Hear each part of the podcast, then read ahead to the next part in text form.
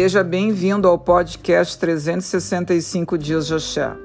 Com as bênçãos do Pai Chapanã, os ângulos que não enxergamos é os que acabam sendo o caminho das vulnerabilidades.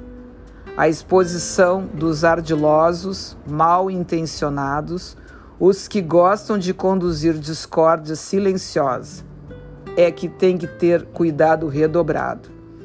Hoje, o que estamos vivendo e vivenciando mostra lados nunca vistos.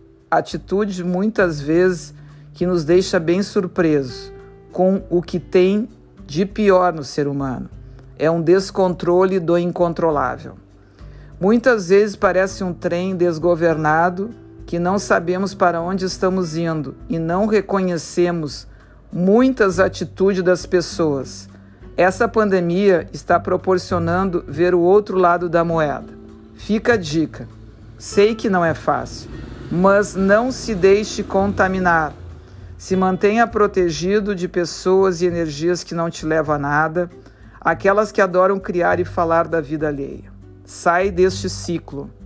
Te posiciona em te abastecer da tua essência, tua fé, do teu axé, daquilo que possa deixar seus dias mais leves, serenos, onde o teu porto seguro se mantenha com as energias positivas que desejas dentro dele. Te fortalece. Saia das zonas conflitantes, ardilosas, cheias de venenos e prontas para colocar veneno por onde passa. Axé, meu grande Pai Chapanã.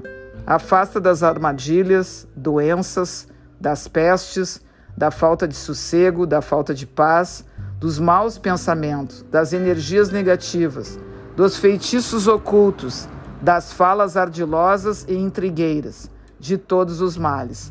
Abal, a Totô, muito axé de gratidão.